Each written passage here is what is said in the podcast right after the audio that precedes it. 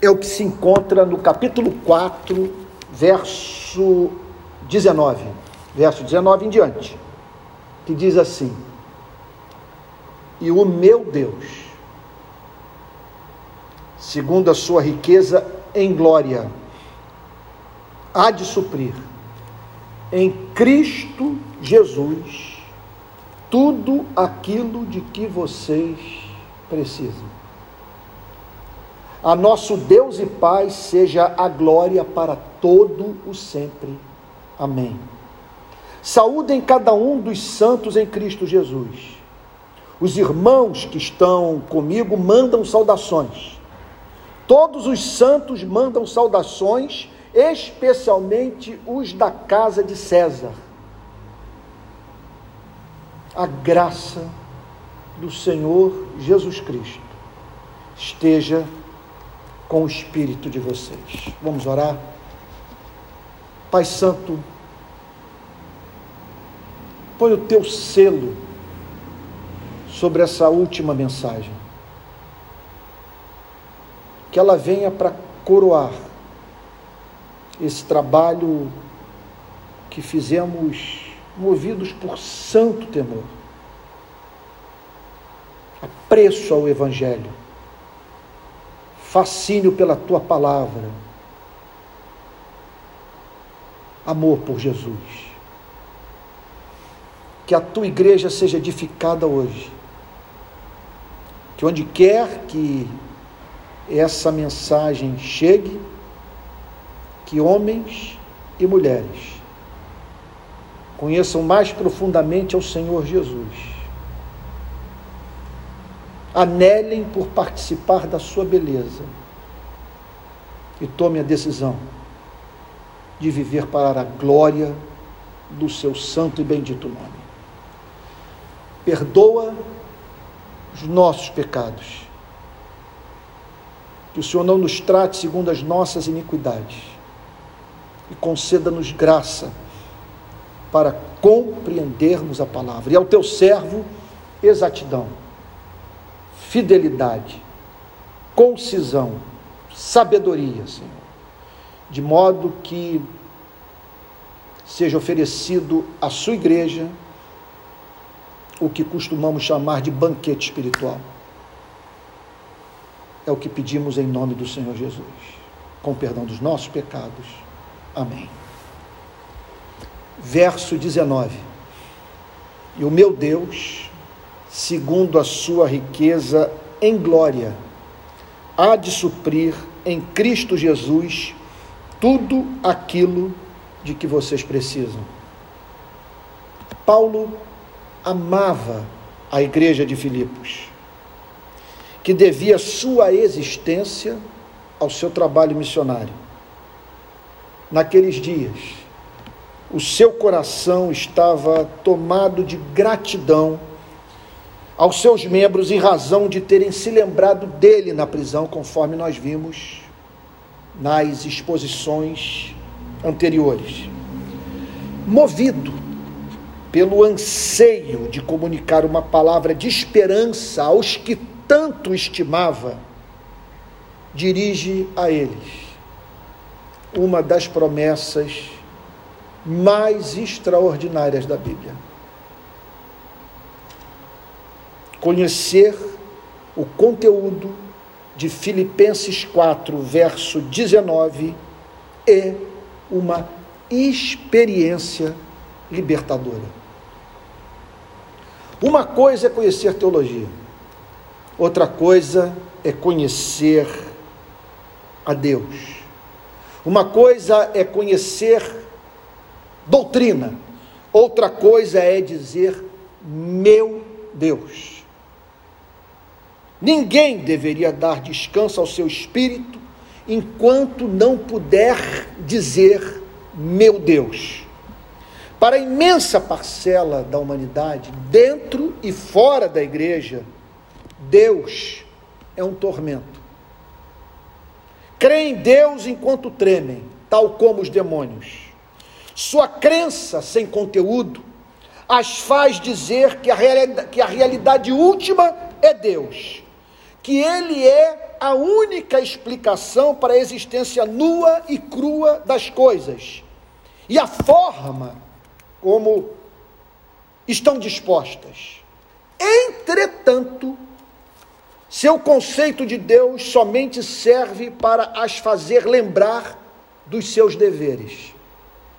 Por não saberem acrescentar a palavra Deus, a palavra Evangelho, vivem sob o constante receio de serem julgadas e condenadas inapelavelmente. Aqueles que acreditam no melhor da doutrina, estão familiarizados com os principais artigos de fé, pode-se considerá-los apologistas habilidosos. Entretanto, eles nada sabem sobre o cristianismo experimental. Não têm a vida de Deus na alma. Em suas vidas não há encanto, louvor e amor. O que o apóstolo Paulo quer dizer com meu Deus? Pois o verso 19 começa assim: E o meu Deus, segundo a sua riqueza em glória. Em primeiro lugar, que ele servia a um Deus que havia se revelado, distinto de todas as demais divindades cultuadas pelos adeptos das mais diferentes religiões. Ele podia dizer, na cidade pagã de Filipos, que o seu Deus em nada se assemelhava aos deuses pagãos. Em segundo lugar, Paulo falava sobre um Deus incompreensível, porém conhecível. Não havia espaço na sua teologia para aquela humildade que diz não ser possível ouvir a voz do Criador, conhecer o seu caráter e manter comunhão com Deus que fez revelação de si mesmo ao seu povo. Em terceiro lugar, o Deus que cultuava era o principal fato da sua narrativa de vida. Ele não podia olhar para a sua existência sem levar em consideração a eleição eterna, a regeneração, o chamado eficaz, a conversão, a justificação, a adoção, a glorificação. Em quarto lugar, o Deus ao qual servia era o Deus das suas inconfundíveis experiências místicas, que tornavam a presença do seu Criador absolutamente real. Por fim, ao dizer meu Deus, ele falava sobre o Deus da providência, que jamais o abandonou. Faço as seguintes perguntas a você. Você conhece a Deus?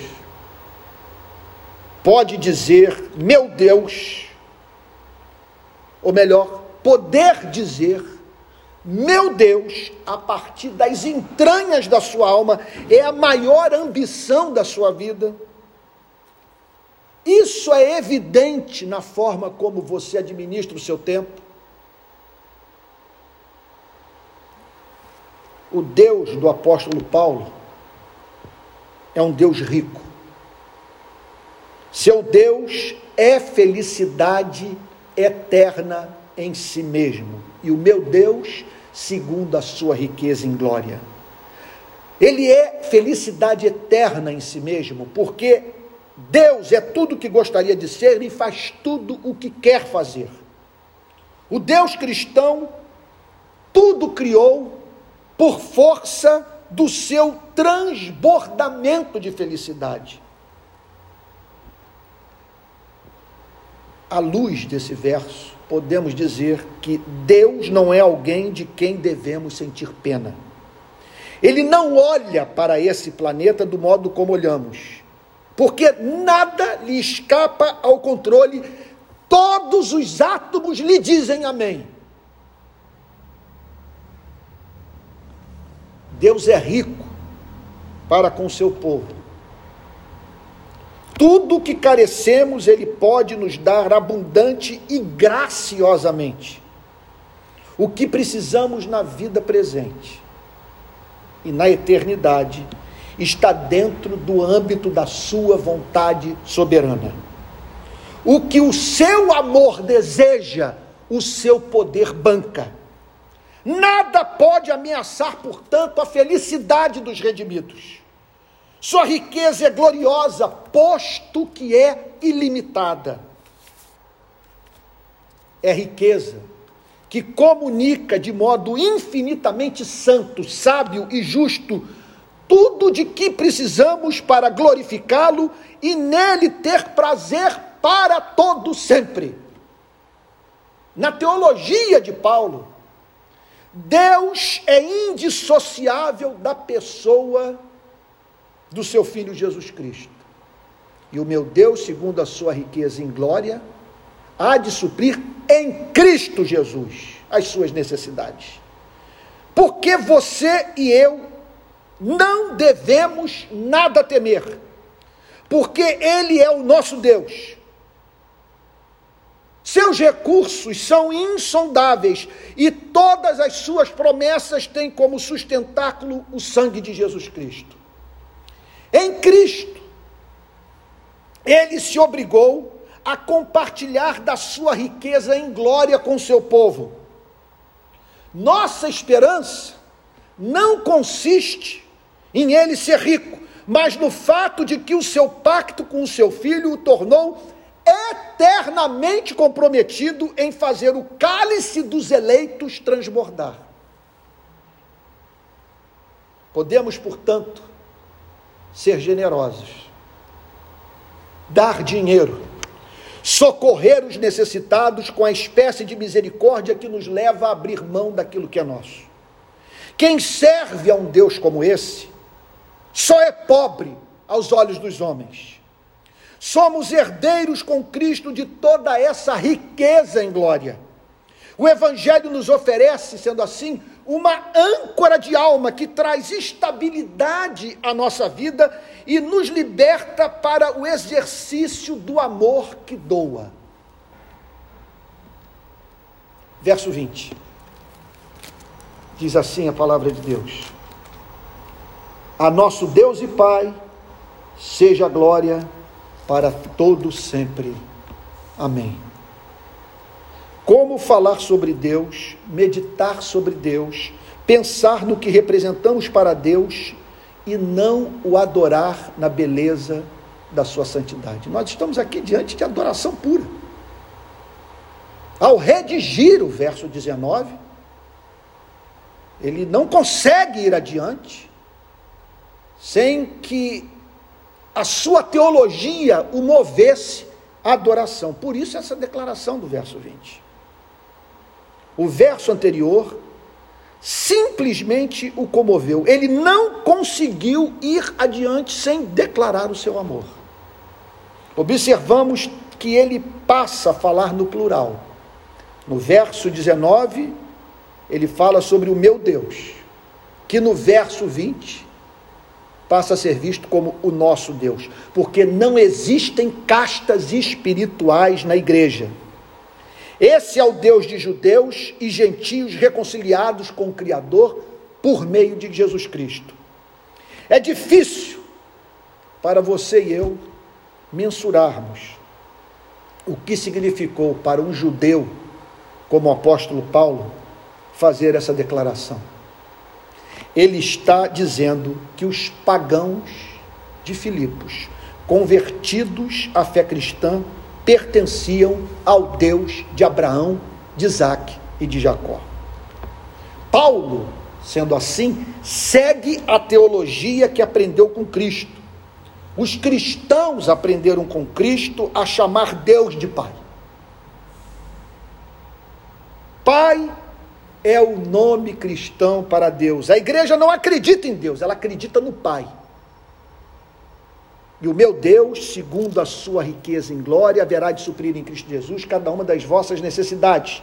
A nosso Deus e Pai seja glória para todos sempre. Amém. Portanto, A igreja não acredita em Deus. Permita-me repetir. Ela acredita no Pai. Pense em tudo o que essa verdade representa para a nossa existência. A nossa adoração é dirigida a um ser infinito em bondade que nos tem como filhos e filhas. É o Deus e Pai. Por ele ser quem é e ter feito pela igreja o que fez, Paulo é movido a convocar o universo a adorá-lo por toda a eternidade. É lindo demais. A nosso Deus e Pai seja glória para todos sempre. Amém. Portanto, em estado de encanto, louvor, espanto, perplexidade, o apóstolo Paulo é movido a chamar o universo por toda eternidade. Adorar o Criador do universo, em espírito e em verdade. Que anjos, arcanjos, querubins, homens e mulheres atribuam a Ele a glória que lhe é devida. Como Ele é imutável no seu ser e perfeições, que essa adoração seja eterna. O Amém do verso 20 era inevitável. Exigência moral estética e metafísica. Verso 21. Saúdem cada um dos santos em Cristo Jesus. Os irmãos que estão comigo mandam saudações. Como essa saudação final nos ajuda a entender a vida das igrejas do primeiro século? O que é a igreja? é a comunhão em amor dos redimidos. É a comunidade dos santos, dos que foram separados por Deus a fim de viverem para a sua glória e serviço. Vida, portanto, radicalmente oposta que é vivida pelo homem natural. Não há santidade de vida, igreja, salvação fora da união mística com Cristo. Por isso, esse conteúdo do verso 21. Os irmãos que estão, saúdem cada, cada um dos santos em Cristo Jesus. Não há, repito, santidade de vida, igreja, salvação, fora da união mística com Cristo. A igreja, portanto, é o corpo de Cristo. Não se pode estar nela sem que se esteja em Cristo. Por fim, a igreja, à luz desse verso, é a comunidade dos irmãos. Permita-me fazer uma aplicação. Que diferença observamos entre a igreja do primeiro século e a dos nossos dias?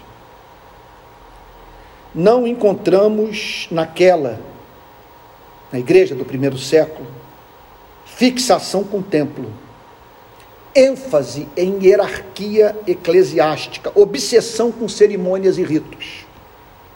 No Novo Testamento, como nos lembra Martin Lloyd Jones, a igreja é primariamente comunhão, um lugar de intimidade e amor.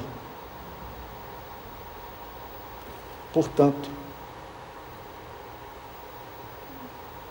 não podemos resumir o trabalho de avaliação da saúde de uma igreja local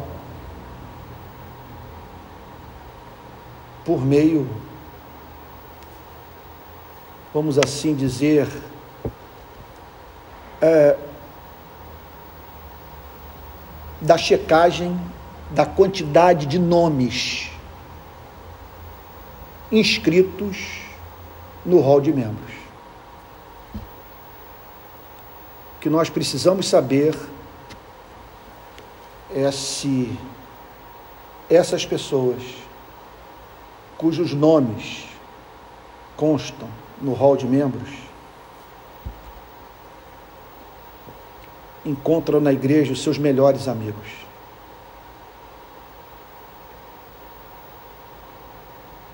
Se nela é impossível uma pessoa desaparecer e não ter a sua ausência notada, ou ficar enferma,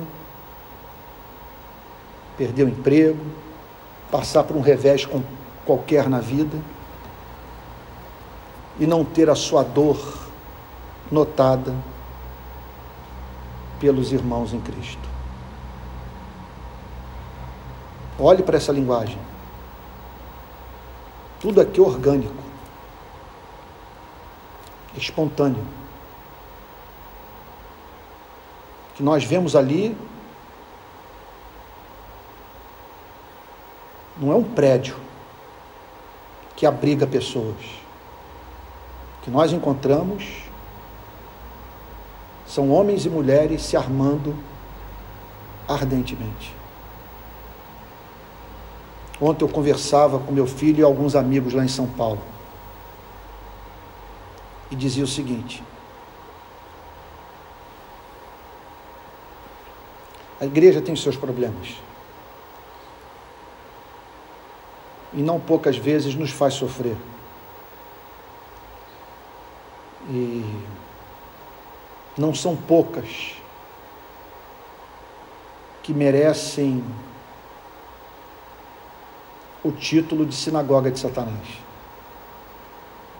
Linguagem encontrada no Novo Testamento. Agora, a ideia de seres humanos reconciliados com Deus e uns com os outros, se amando, de modo que não há necessitado entre eles. Repartindo pão, dividindo suas alegrias e tristezas, e juntos expandindo o reino dos céus. Olha, vou lhe dizer, essa ideia é absolutamente fascinante. É bíblica e execuível. E por essa igreja nós devemos lutar. Verso 22. Todos os santos mandam saudações, especialmente os da casa de César. Continuamos perante um retrato da igreja do primeiro século capaz de nos ajudar a entender a eclesiologia do Novo Testamento, a doutrina da igreja do Novo Testamento. O que essa passagem nos ensina? A igreja verdadeira não pode ser identificada com nenhuma nação, o que torna o espírito nacionalista estranho ao cristianismo. Nós cristãos estamos mais próximos dos, de cristãos de outras nacionalidades do que dos nossos compatriotas que não professam fé em Cristo. A catolicidade ou universalidade é um dos atributos da verdadeira igreja, uma vez que a graça de Deus é poderosa para vencer barreiras culturais, étnicas e sociais. Isso é lindo, no verso 22.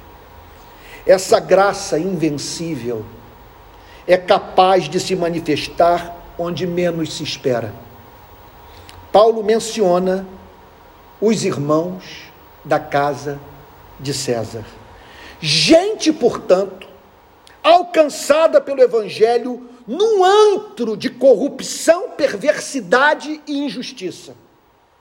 Cabe aos cristãos Sendo assim, preservar sua identidade, não se deixar impressionar pelo excesso de conhecimento ou falta dele, nem pelo nível de devassidão em que se encontra aqueles a quem deseja alcançar para Cristo.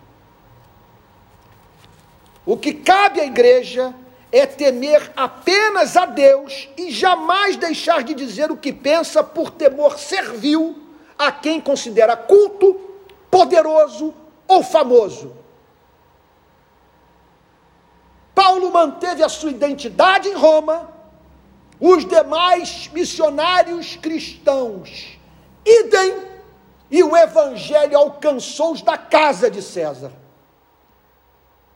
Que colorido vemos na igreja da era apostólica.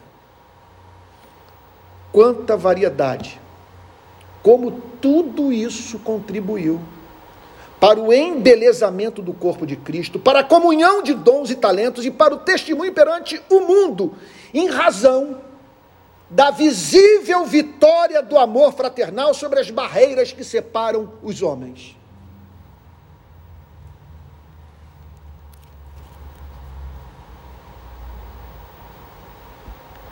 Concluo pensando na obra da providência divina que permitiu a perseguição contra a igreja de Filipos, levada a cabo por romanos.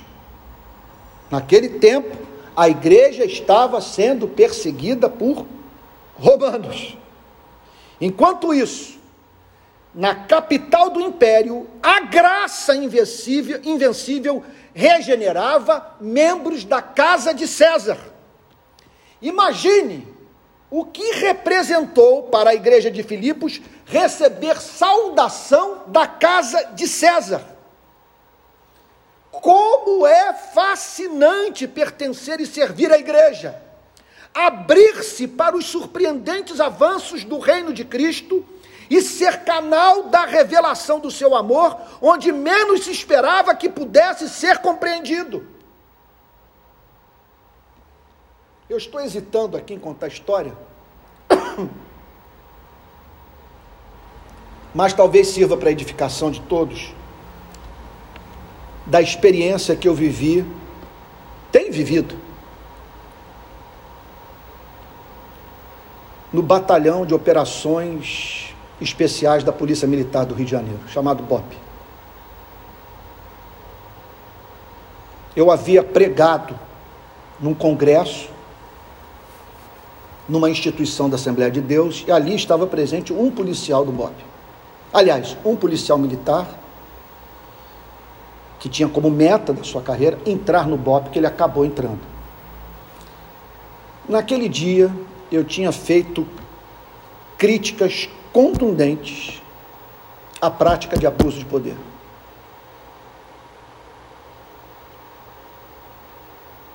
Tinha feito críticas contundentes a Polícia Militar do Rio de Janeiro.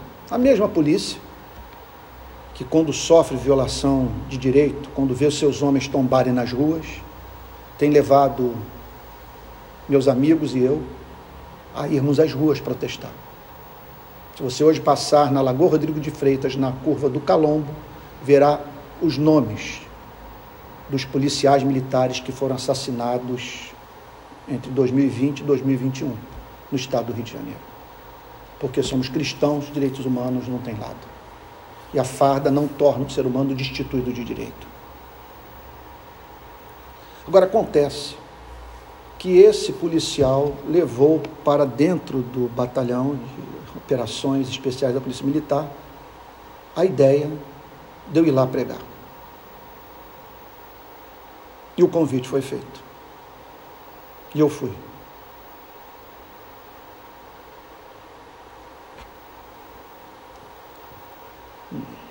Meu Deus. Eles me botaram para falar em duas grandes reuniões gerais, cujo, cujos convites foram extensivos a toda a corporação. Em seguida me passaram passaram a me convidar para estar ali semanalmente.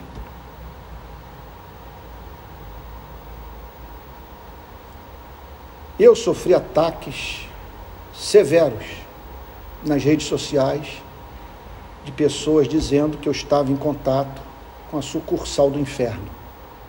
Algo dessa natureza. dizendo que um defensor de direitos humanos, um crente, não deveria estar ali. Eu me lembro ter respondido que não há lugar profano para o cristianismo. Não podemos nos esquecer que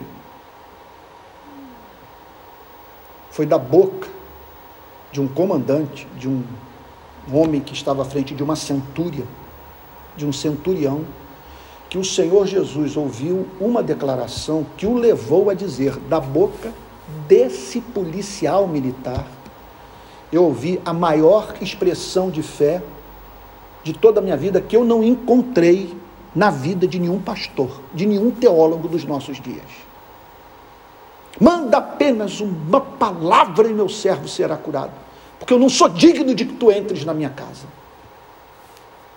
Nem mesmo em Israel achei fé como essa. Não podemos nos esquecer do batismo com o Espírito Santo, que foi recebido, que, que, do, do qual foi objeto Cornélio e sua casa. Pois bem,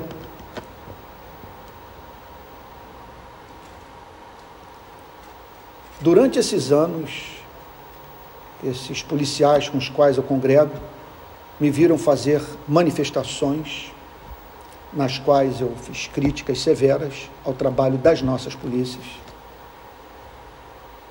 e continuaram a me receber naquele espaço. Houve um dia que eu vivi a experiência de entrar no caveirão, literalmente. Os policiais me colocaram ali dentro e me levaram para o hospital da Zona Sul a fim de trazer uma palavra de consolação para um policial do BOP que havia levado 13 tiros e que agonizava no hospital em Copacabana. Agora, o mais extraordinário foi ter vivido a experiência de, naquele batalhão, testemunhar a conversão mais espetacular que eu vi na minha vida nos últimos dez anos. Um policial tarimbado com 20 anos de atividade de campo, um sargento, que se tornou um dos meus melhores amigos. Alguém com quem eu tenho prazer de estar na sua companhia. E um irmão em Cristo. E se você com ele conversar, não acreditará que ele é um policial da tropa de elite da Polícia Militar do Rio de Janeiro. E alguém que, em razão do seu contato com a fé cristã, passou a ver de uma forma radicalmente diferente a sua profissão. Eu não quero entrar em detalhes, longe de mim, de, não quero correr nenhum risco de expor a vida desse irmão, mas quem o conhece na minha igreja, porque hoje ele é membro da igreja presbiteriana da Barra da Tijuca, quem o conhece pode testemunhar do que eu estou falando. E já o tive do meu lado, em manifestação do Rio de Paz, lutando por aquilo que todo cristão deve lutar. E a minha alegria, portanto, tê-lo hoje na igreja com sua mulher, com seus filhos. Por que eu estou contando essa história? Porque nesses dias de polarização, sabe? palavra tão gasta, tão presente é, na, no nosso país, na forma como nós nos relacionamos com aqueles de quem divergimos, maravilhoso nos lembrarmos do poder do Evangelho, desse poder que opera onde menos esperávamos que ele pudesse exercer a sua eficácia, a sua autoridade invencível quando aplicado pelo Espírito Santo. Então aqui está o texto falando de naquele lugar de trevas pessoas terem sido alcançadas por Cristo na casa de César. Em Filipos, os cristãos sofrendo perseguição, repito, levada a cabo por Roma. Em Roma,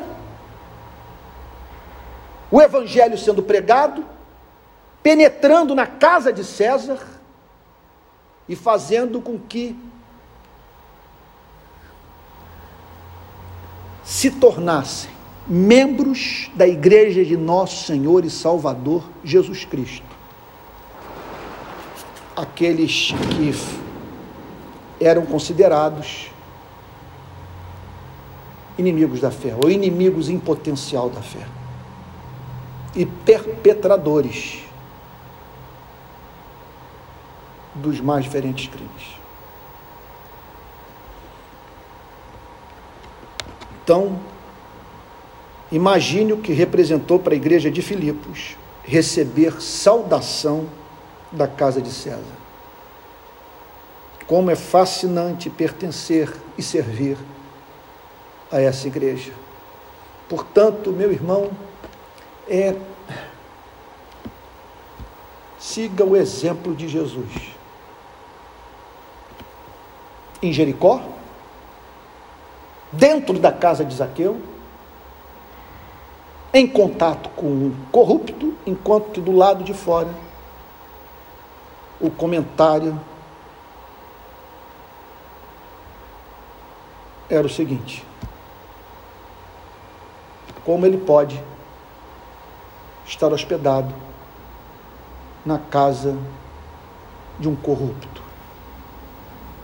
O que eles não sabiam é que na casa do corrupto, cobrador de impostos Zaqueu, estava ocorrendo o milagre da graça, que levou aquele homem a dizer: Senhor, resolvo dar metade dos meus bens para os pobres, e se em alguma coisa eu tenho defraudado, defraudado alguém, restituo quatro vezes mais. E agora, último versículo da noite.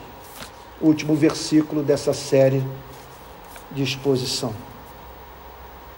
Eu fico grato a Deus, porque é, os últimos anos têm sido muito difíceis para a minha vida. Eu nunca me senti tão mal compreendido por tanta gente. Bom,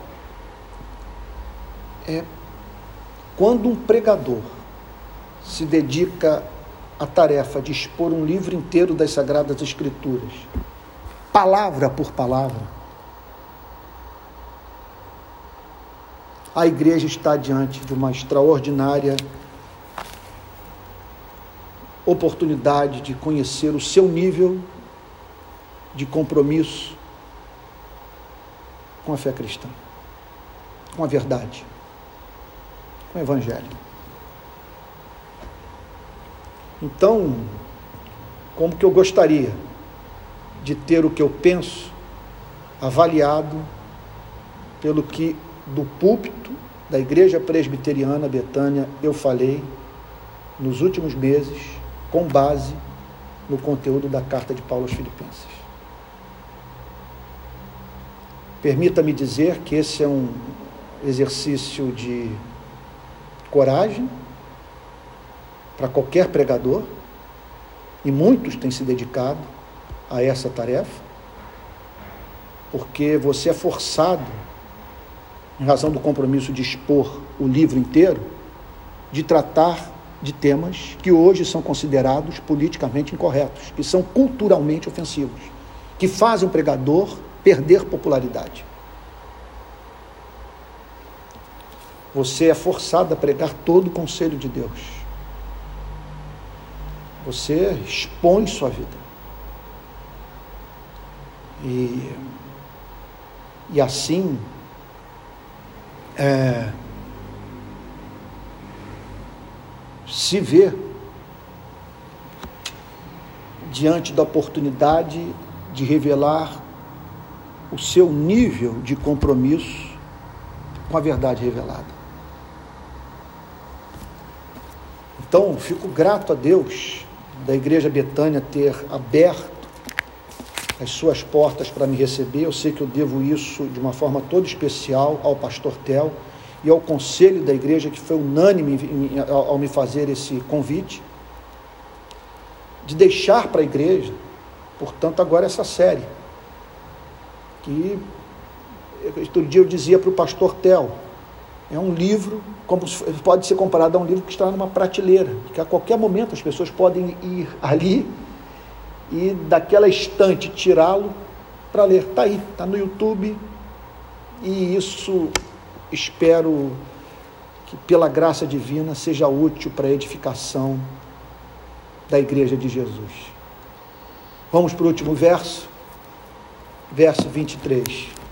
E eu não poderia é, deixar de ver o que vivemos aqui no púlpito da Igreja Betânia no, nos últimos meses, sem considerar o conteúdo desse versículo, sem ver esses últimos meses à luz do verso 23.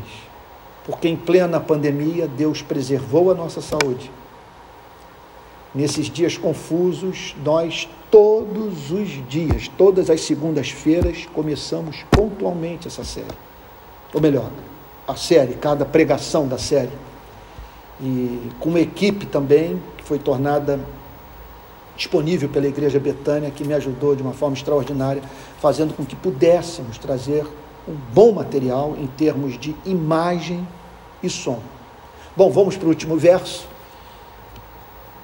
A graça do Senhor Jesus Cristo esteja com o espírito de vocês. Paulo termina a epístola com as verdades que lhe eram mais caras. A graça e a pessoa de Jesus Cristo são os grandes temas com os quais a igreja se ocupa. O que distingue o cristianismo de todas as demais religiões são justamente essas duas doutrinas, que tratam ao mesmo tempo do amor divino e de uma pessoa divina. Não há igreja sem a proclamação do Evangelho da graça e da pessoa bendita de Cristo. Paulo está se despedindo de uma igreja que sofria perseguição por causa do seu compromisso radical com Cristo. Ele pede que cada cristão como bom soldado de Cristo, permanecesse no seu posto, não aceitando jamais a hipótese de recuar. Não aceitando jamais a hipótese de recuar. Preso em Roma, seu coração estava naquela pequena comunidade cristã da Macedônia. A saudação final não se trata de mera formalidade.